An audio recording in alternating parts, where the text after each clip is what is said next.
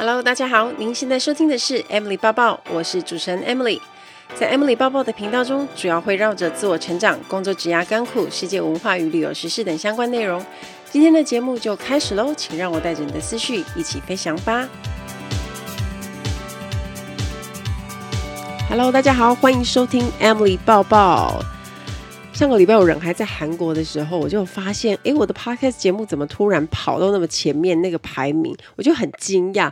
然后我就发现了 Apple Podcast 帮我放在瞩目新品，所以有很多新的听众，真的很感谢。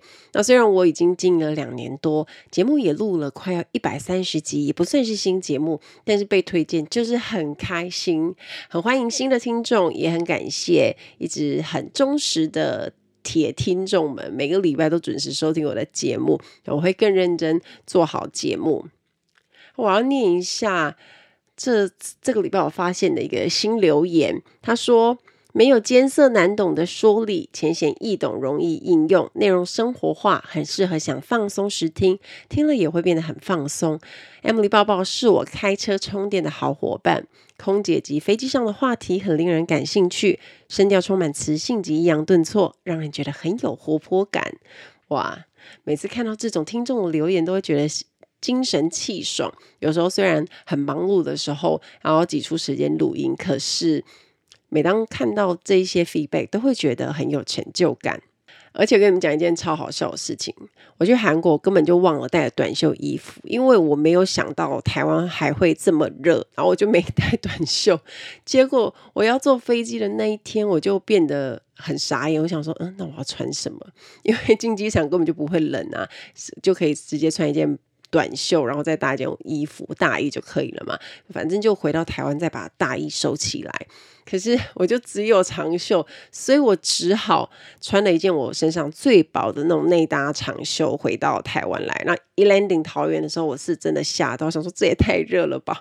我是从什么地方回来，就觉得那边又很冷，又要穿大衣，然后这边就是很热，一直很希望我们的冬天赶快来。已经快要十二月了，为什么天气还是这么热？我就很想念那种冷冷的韩国。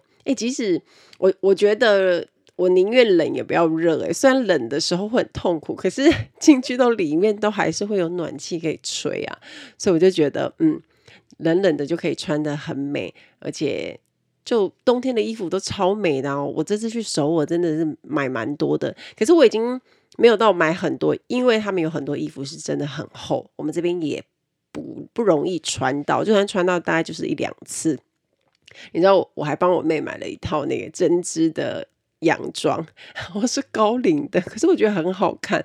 因为首尔你这样一逛街，就发现哇，有好多那种漂亮的那种 set 的套装，可是就真的是蛮厚的啊。然后我就跟我妹说，该不会这一套你要带到首尔去穿吧？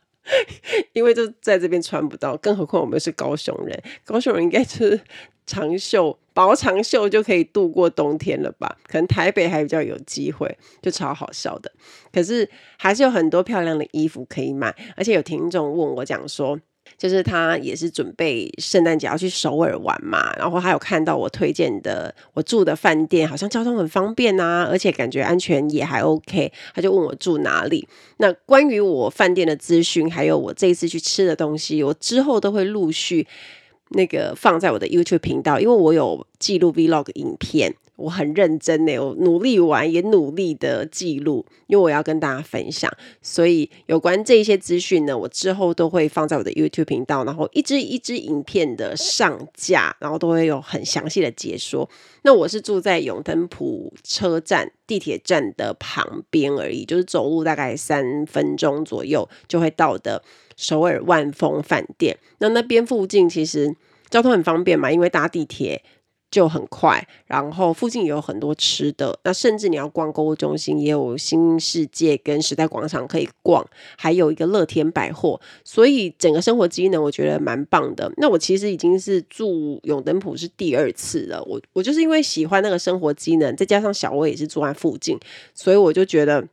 那我就我们要碰面比较方便，我就选择住那里。可是我觉得住了两次之后，还是觉得很很方便，就是很喜欢啦。因为不见得一定要常常去住那些观光客很多的地方啊，我就觉得又是在一号线上，一号线上可以去的地方就蛮多的，而且在换线啊，再去其他的地方，好像都不会太远，所以这也是我选择住永登浦站的原因。然后啊，也还有朋友在问我说，就是首尔大衣，就因为看到我的大衣很好看嘛。我跟你们说，我的两件大衣都是在首尔买的，因为我自己带了一件羊毛外套而已。那其他的衣服，我就想说留空间到首尔去买。然后我就去他当地的那个地方逛啊，我逛东大门，也有去明洞，然后也有去那个购物中心。那我就买了他韩国品牌的 ROM，叫 Roam，应该是叫 Roam，不是 Roam。他那个品牌算是他们当地的品牌。我觉得我每次去好像都会去那个品牌买衣服，因为它的风格跟我蛮搭的。它有一些上班族的款式，有一些比较欧尼感的衣服，然后有一些套装，然后再来它的大衣版型，我觉得做得不错。我这次买的大衣，它是很轻的羊毛，它就是很轻啊。因为我觉得大衣就是要比较轻，然后它又能够保暖。那我们在台湾本来就不会很热啊、不会很冷，所以也不需要太厚。然后我买了两件，一件是比较裙子的感觉的，就是更长的大衣，然后一件比较薄。那一件那个。那个裙子的那种伞状的，是有含 cashmere 的，那它就会稍微保暖，但是单价也会稍微比较高一点点。所以大家如果要挑大衣，你希望它是可以有保暖效果的，然后又很轻的，真的是要挑质感比较好的。那当然相对的价钱就会比较高。不过我觉得人都到那边去了，然后他那边你可以现场试穿啊，然后你可以现场感受它的重量。这样你买起来就会很确定，而且你照起来就觉得很好看。我当时试穿那衣服的时候，那个店员都在那边说：“哦，真的好好看。”因为他身上也是穿了一件，所以我就觉得大家可以去逛一下，就很多大衣可以买。我认真觉得，如果我在那边再多生活个一两个月，我可能真的会破产，因为太多大衣都很好看。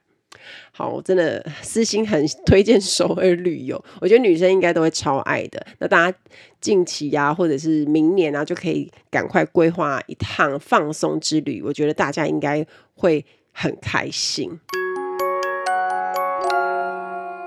然后啊，我要顺便说一下，其实我们有一个听众的信箱，如果大家有问题的话，也欢迎写信到我的信箱，我也会在节目中尽量回答大家的问题。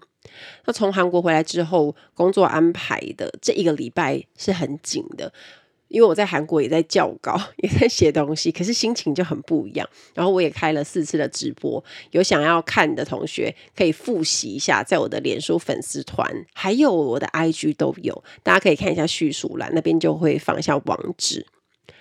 那之前有一些听众啊写信给我说，Emily，我很羡慕你，只要站在人的面前，好像就可以自信的说话的样子。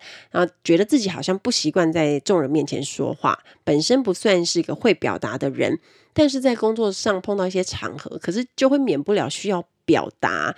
那说的好或不好，怎么拿捏，一直觉得很苦手。那不晓得有没有方法可以改善？那这个问题其实好像也是蛮多人会碰到的。我一开始在录节目的时候，其实就已经有听众问过我。那中间一直不断都有人问过我关于表达的问题。那多半的问题可能都是某个工作上的状况或者是情境要怎么应对。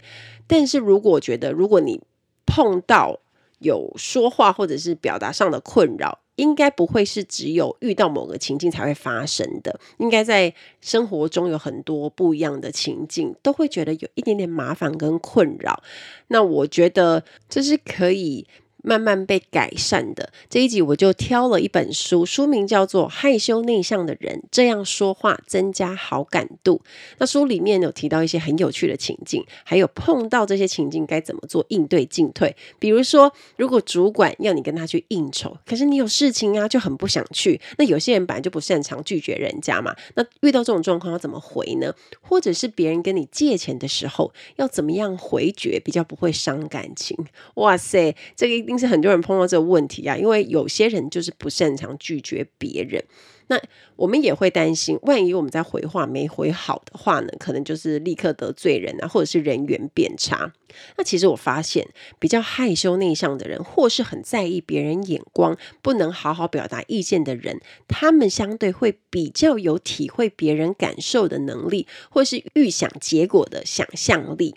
那这些特质呢，会比较是有同理心啊，那可能是做事比较会三思而后行的人，我觉得这也是一种优点。可是，在职场上啊，如果过度放大的话，也可能会造成你在工作上或者是社交上有人际关系的困扰。那这本书里面提出了几个我们在跟别人对话的场合，然后搭配一些情境。我们先来讲一下拒绝别人，真的很常用到。我觉得呢，对内向害羞的人来说，要跟别人说 no，说不，其实还蛮困难的。但是如果你真的内心很不想要，就要直接拒绝，这样才不会让自己的压力太大，或者是因为答应了，后面造成比更大的困扰。像我妈，其实就是其中。就是很类似这种人，他不是内向害羞，可是他很不擅长拒绝别人。有时候朋友可能突然要个什么，然后他就想说：“哦，好好，我帮你。”可是后来自己才在那边嫌麻烦，说：“哦，我干嘛答应他？”然后他就会立刻被我念我说：“那你一开始的时候不就是可以好好的拒绝他吗？”然后他就跟我讲说：“会很拍谁啊，大家都很熟，说就是因为很熟，你才要跟他讲，不然他根本不知道你不要。”只是我们要学的是要怎么样用比较不会让对方不开心的应对方式，这样对方就会觉得哦，你就会知道说你的想法，也不会那么在意。当我们在面对邀约想要拒绝对方，其实可以先表达感谢，比如说我们就可以说哦，谢谢你的邀请啊，感谢你的邀约，先做出正面的回应。至于要回答 yes 或 no，我们可以听到后面再来判断。那假设别人今天跟你说了邀约内容，你不想要去。我们这时候就可以用比较缓和的语气，还有那种缓冲用语，同时也说一下拒绝的理由。比如说，哦，谢谢你的邀约，可是真不好意思，很不凑巧，那一天我有事没办法出出席，因为我已经跟人约好了。那再来呢，你就可以表达遗憾之意，就是期待下次的邀约啊。因为你说完不之后，就可以补个哦，真的很可惜呀，我真的很想去，然后可以表示期待下次的机会。这样子呢，别人如果有类似的机会，还会再回来邀请你。那我举个例子哦，如果主管交给你一个很高难度的工作，然后现场气氛让你好像就没有办法当场拒绝，但是如果你想要拒绝的话呢，你就可以这样说。我怕我无法胜任这个工作，不过我想要学习，可以让我从旁协助吗？那你可以让主管知道你有兴趣，可是呢，又不会很像把自己置身事外一样。那另外，比如说，有时候同事想请你帮他一项，但是你想要拒绝，你就可以说：“哦，不好意思，我的动作太慢了，现在有些忙不过来。”那你可以用忙碌当一个挡箭牌，而且说自己动作慢，其实也可以暗示对方说：“哦，这样子我也可能帮你添麻烦了。”有这种暗示。那有时候熟人呢，也会提一些很鸟的事情，请你帮忙。如果你想要拒绝呢，也可以直接这样说。你的事情我很想要帮忙啊，但是很不巧，我手上的事情太多了，忙不过来，或者是说我怕我做不好会给你添麻烦，还是不要好了，直接给对方一个软钉子碰，这也是一种很缓和的拒绝方式。另外一种情形啊，比如说，可能主管他想要加你脸书或者是 IG 好友，想要拒绝，可是因为这种主管他可能也会跟其他同事加好友嘛，对不对？那你就可以先问问看其他同事是怎么处理的，也或者是说，哦，因为我的社群都只跟私下的亲人跟老朋友交流而已啊，比较不好意思。因因为我也是有认识朋友，他们的脸书是不加同事的，所以每个人本来就有不一样在。社交生活不一样的安排跟规划，所以我觉得老师把自己的需求跟问题讲出来，对方会比较容易理解，而且也比较能够比较不会造成彼此的疙瘩。还有一种就是，当办公室有同事生日，大家要买蛋糕或者是礼物一起庆生，可是你跟寿星不是很熟，也不想要参加，那你就可以说，这是很重要的庆祝活动，可是因为我跟他不是很熟，我想我就不要去硬凑热闹了吧。那因为有可能来揪的人以为你跟寿星很熟，所以你必须要很清楚的表示你们不熟，以免大家误会说，哎，你明明很熟，可是你就很冷漠拒绝这样子。有时候同事会揪饭局啊，那可能就会跟你讲说，哎，我们去吃个轻松的午餐吧。那结果没有想到，他可能是一家比较昂贵的餐厅，那一餐可可能就破钱，你就不太想要参加。那要怎么回绝比较好呢？那像现在疫情期间，你就可以把这个拿出来当成是挡箭牌，你就可以说，因为现在是疫情期间，我现在都避免在外面用餐，比较不好意思。或者是你也可以跟对方说啊，这个月我的餐费预算有一点花的差不多了，我月底还要帮家人庆生，所以不能去了，请你们好好享用哦。那这样的婉转表达呢，也可以另外暗示他说，其实他你觉得那个消费太贵了，那下次呢，价位比较 OK 的餐厅可以再揪你这样。再来，我们来聊一下金钱上的拒绝。那朋友之间可能难免会有金钱上的往来。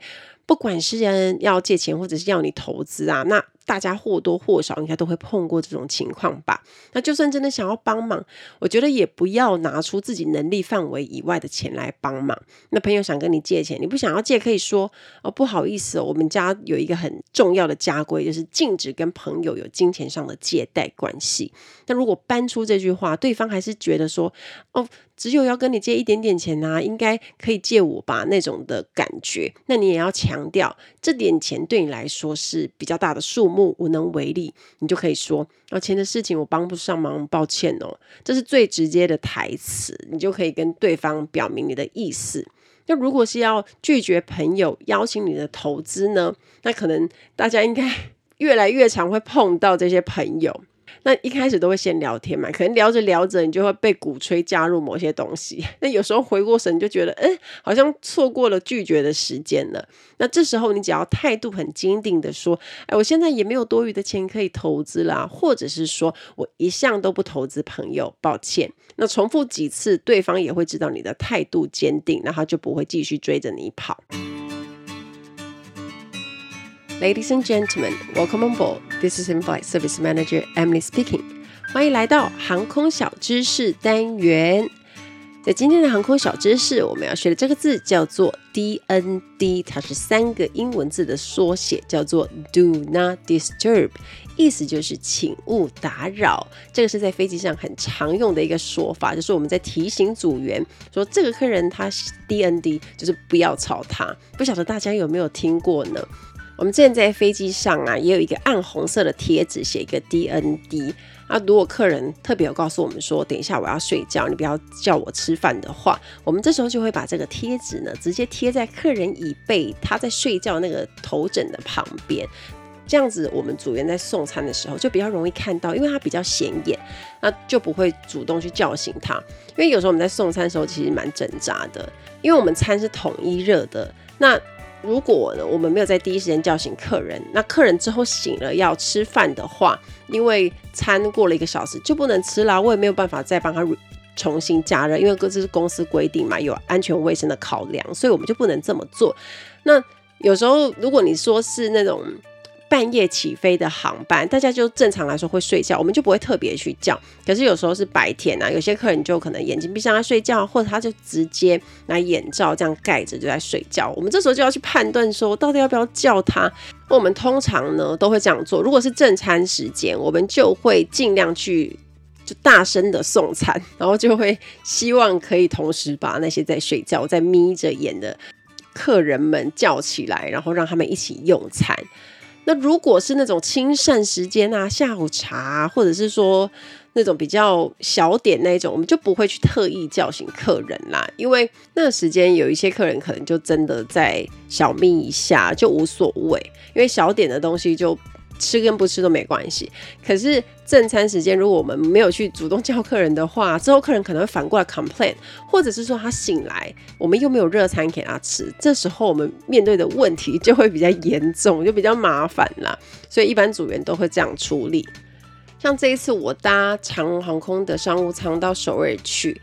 因为客人并不是太多，而且商务舱的客人只要人数不是很多的话，通常都会一个一个问说主菜要吃什么。那比较特别的是呢，他们这一次就是有事先提供可以网络选餐嘛，所以有一些客人可能他会在网络上就已经是选好了。我不是在动态跟大家讲说，问大家说，哎，我要吃什么嘛？那我就选的那个牛三件的拌面，那事实上也真的很好吃，而且那个是网络的。特别餐，他现场是没有的，因为当下呢，他去我们我有注意到组员去问客人说，你要吃什么主菜的时候，他就直接问他两种，这样就让他选。如果大家未来有要搭长荣商务舱的话呢，就可以特别注意一下，你就可以事先网络选餐。那比较特别的是，组员他就过来打招呼嘛，然后顺便问我说主餐是吃什么，也做一下确认。那当然我是在网络上选餐的。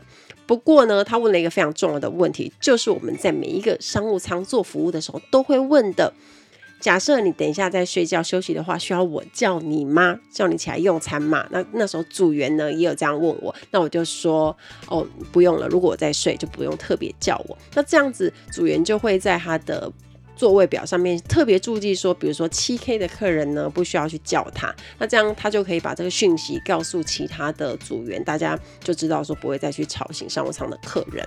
记得以前我们在国泰航空公司的处理方式是，只要在商务舱服务，我们也不会去主动叫醒客人。那因为商务舱不大会没有东西吃啦，所以这也是蛮重要的原因。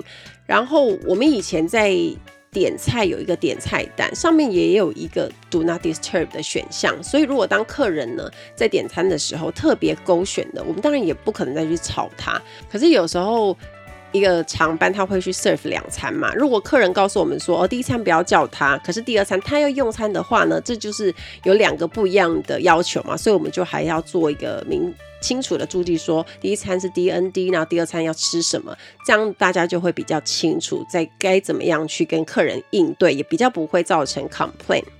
那未来呢，如果大家呢，你希望空服员在你睡觉的时候不要吵醒你，不要叫醒你的话呢，你就记得要告诉他说，哦，等一下不要叫我，我没有要用餐，这样子呢，你在睡觉的时候就不会被打扰喽。所以 DND 学起来了吗？Do not disturb。希望大家会喜欢这一集的航空小知识，我们下次再见喽，拜拜。好，那我们聊完如何拒绝别人之后，那如果换成是我们要拜托别人的话，可以怎么说呢？因为个性内向害羞的人的脸皮是比较薄的，不知道怎么开口请别人帮忙嘛，所以会觉得好像难以启齿，所以在拜托别人的时候都会嗯嗯啊啊，或者是绕了一大圈，然后对方还不知道你到底要讲什么，或者是要怎么帮你。那其实要请人家帮忙，最好的方法就是用比较缓冲的语气，直接表达出你要拜托人家的内容。因为你过度的那些绕来绕去、绕圈圈，你反而会产生误解，最后还没有达到原本要请别人帮你的目的。因为别人也不知道我们在想什么，不能去期待别人可以知道你现在的状况或者是心情，所以要直接开口讲出能不能帮我一下，可以帮我吗？那明确的给对方选择，说出 yes 或 no。那你在说明的时候呢，比较简单扼要，那前面就加一些缓冲的话去填补空白，就是帮自己垫一下那个心情。比如说，不好意思啊，你在忙吗？抱歉打扰一下，先让。对方知道一下你有事情要找他，那这些比较缓冲的语气听起来就会比较婉转。有事要拜托别人的时候，不太需要去判断对方有没有时间听你的要求，而是你可以直接提出，让对方去判断要不要马上听你说明，或者是晚一点再说。前几天刚好有一个朋友，他就直接讯息我，他就跟我讲说：“Emily，你有时间跟你语音一下吗？我要谈有关离职的事情。”他就因为对方是男生，那他讲话我觉得就很棒，因为很简单扼要。因为女生可能讲半天，有的时候还没有办法讲出。就是绕来绕去啊，他可能就没有办法直接说出自己的来意。那我很喜欢这样的说法，他因为我们可能也是朋友，那加上他又很直接的性格，直接告诉我他的要求是想要语音通话，然后要聊什么，那我就可以直接回他说，哎，那我什么时间比较有空，我就直接丢给他一个时间，说哦，我们今天晚上十点聊，好不好？等我把东西忙完，那对方也就很快回说，OK，当然没问题。所以这样子在应答呢，就会很快，而且很有效率。假设啊，你今天有急事想要找主管商量，可是他看起来好像很忙的样子。那这个时候，如果你要占用他的时间，应该要先讲一下你要讲什么，就是你要跟他商量什么，或者是你要用他多久时间。比如说，诶，可以借我五分钟吗？可以借我十分钟吗？让对方去判断他到底要不要花时间听你的问题。那你可以说，哦，经理不好意思，我知道你现在正在忙，但是关于客户报价的事情，我有。想要请教你的意见，不好意思，可以打扰你三分钟吗？那这样子很直接，就可以明确知道说，这样只需要三分钟的时间。或者是说你想要延长工作的 deadline，有些东西你可能来不及交出来，那你要记得去说明不能交出来的原因。那假设主管能够接受，他就会答应你的请求。那如果你发现截止日期的设定有问题啊，你也在一开始的时候就要说明清楚。举例来说，你可以这样讲：哎，由于客户那边比较晚提供参考资料，我是不是可以将企划书的截止日期延到后天呢？也因为客户和他的主管他们开会比较花时间，明天交出来有困难，实在觉得很抱歉。那另外一个比较难开口的情境就是请假，尤其是要请好几天的假期，你可能会担心公司那边有很多工作啊，啊，请假的时候主管好像也不会准假。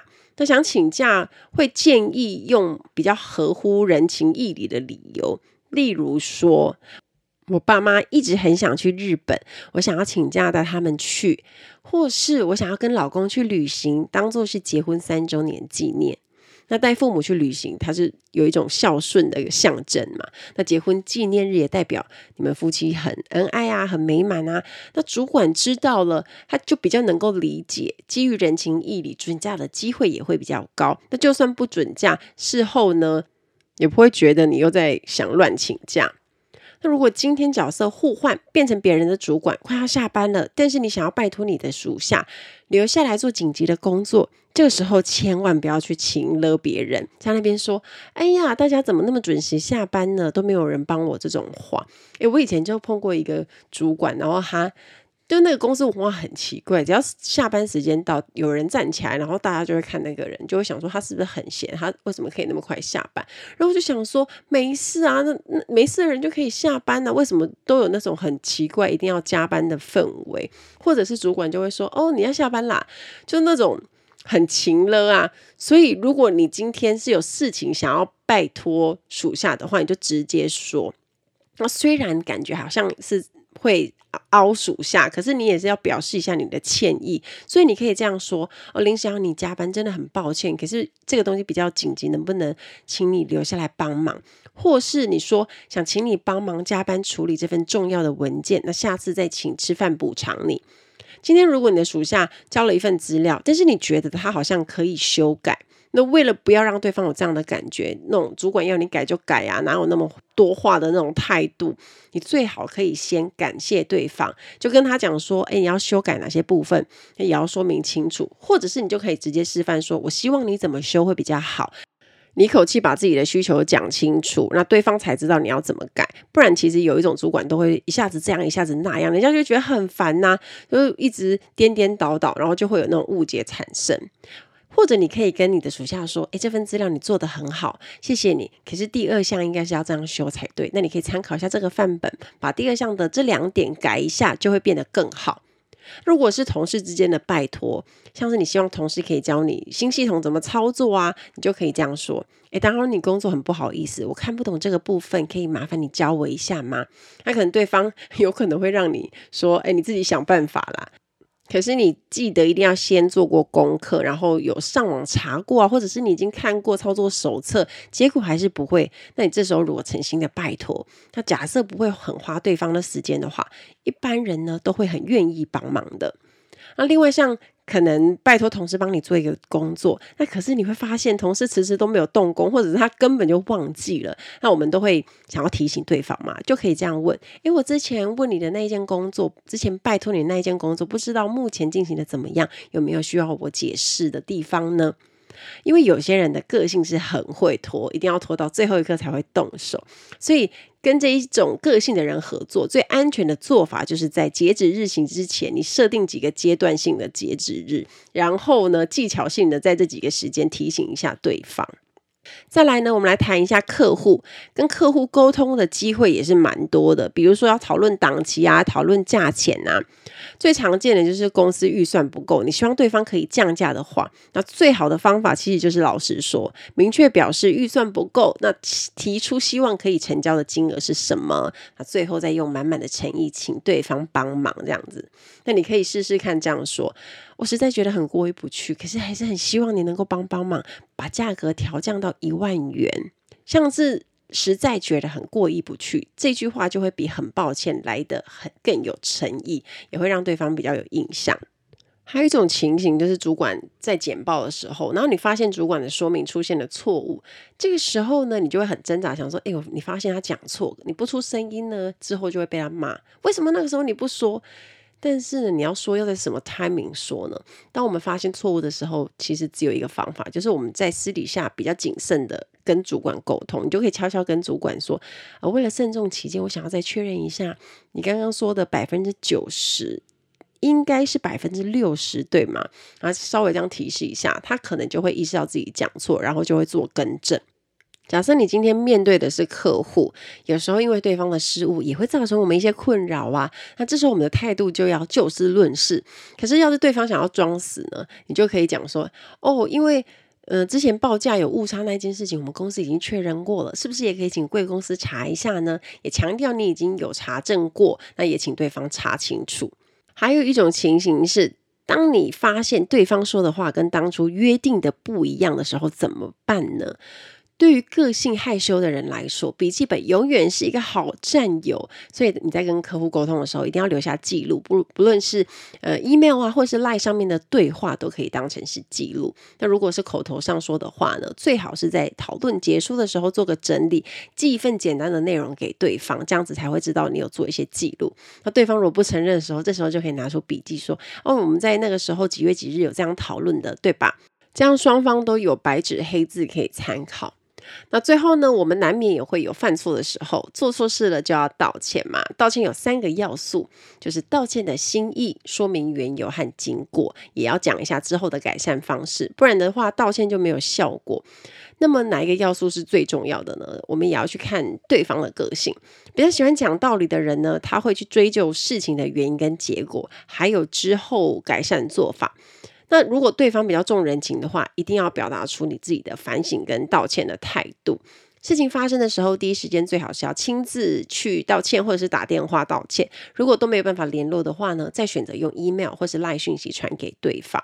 不过建议呀、啊，过一段时间还是尽可能打电话。道歉，因为讯息有可能会漏掉啊。讯息的情绪是我们人自己加上去的，有的时候文字并没有办法确切表达出你想要道歉的情绪，所以你也没办法知道对方看到讯息之后的表情跟心情是怎么样。所以能够面对面的讲啊，或者是说打电话讲，在态度啊、语气上，就会让人家比较有感受。假设你今天忙到忘记跟客户有约，你就一定会吓死了。那对方很生气，你就要全力道歉，争取原谅嘛。你就可以说：“我真的很对不起，害你特别把时间空下来给我，真的很对不起你。”那如果对方说了没关系，那你还是要表达你的感谢，这是我的错误，也要谢谢你的原谅啊。然后我们下次怎么怎么做，怎么去弥补这个状况。